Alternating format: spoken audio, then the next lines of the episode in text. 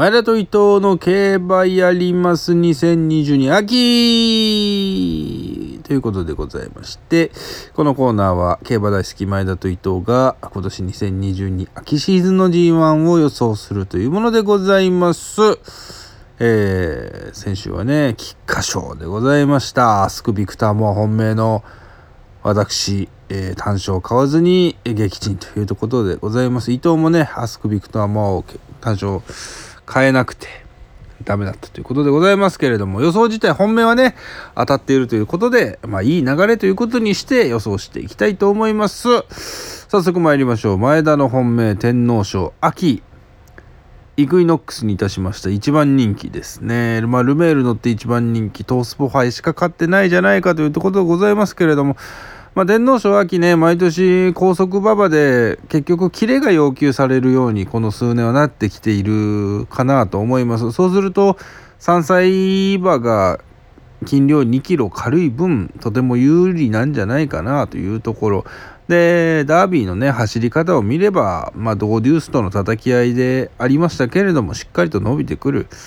でここ大目標で使ってくるのかなというところでイクイノックスルメール信用したいと思います。まあ、相手ダノンベルーガ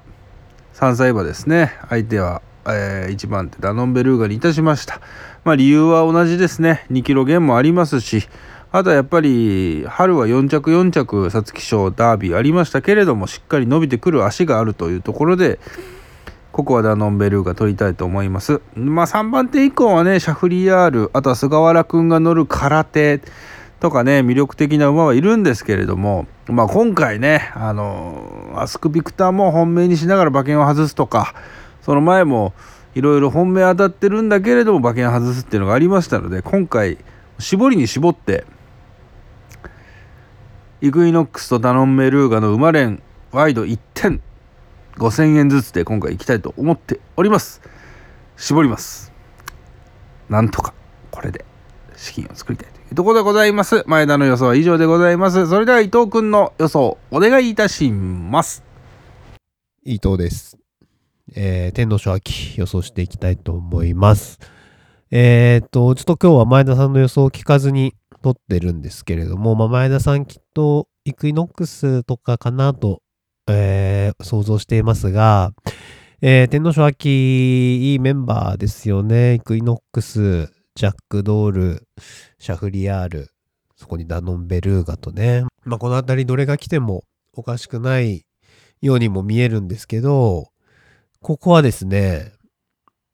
一発ある馬を見つけましたので、この4頭のいずれでもない馬を本命にしたいと思っています。え本命は1番のマリア・エレーナですね。現在7番人気でちょっと人気薄ですけれども、まあもうちょっとね、外目でもいいかも、よかったかもしれないんですけど、この前走の小倉記念、0秒8差のぶっちぎりで勝っているこの小倉記念ですよね。これ皆さん見た方がいいと思いますけど、これ舐められてますよね、完全にね。これ、小倉記念は、あの、同じく1枠2番でね、1枠に内側の枠から器用に競馬して直線もひたすら突き放して圧勝したレースですけど、これ2着ヒンドゥタイムスで3着のジェラルディーナは、その小倉記念の後オールカマー勝ってるんですよね。なので、えー、後にその重賞 G2 のオールカマーを勝つような馬に、えー、5馬身以上差をつけて、えー、前走を勝っていると。いや、これは、えー、でいて7番人気っていうのは、まあ、人気なさすぎる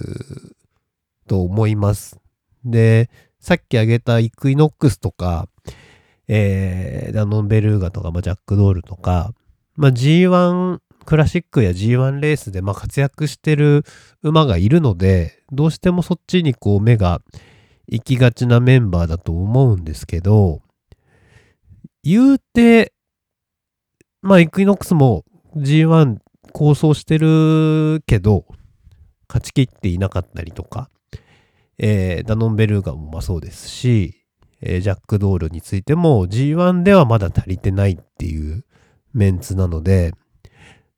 そんなに差ないんじゃないのと思っています。まあ確かにいいメンバー、強いメンバー揃ってると思いますけど、人気ほどの差はないんじゃないかと見て、えー1枠1番のマリア・エレーナを狙いたいと思います。まあ買い方、えーと、そうですね、単勝がやっぱり美味しいと思いますよ。単勝マリア・エレーナを言って、あとはマリア・エレーナから馬連軸で、えーダノン・ベルーガ、イクイノックス、シャフリヤール、ジャックドール。まあ、ここ4頭に流しておけば大丈夫じゃないでしょうか。えー5点ですね。マリア・エレンナ一発あると思います。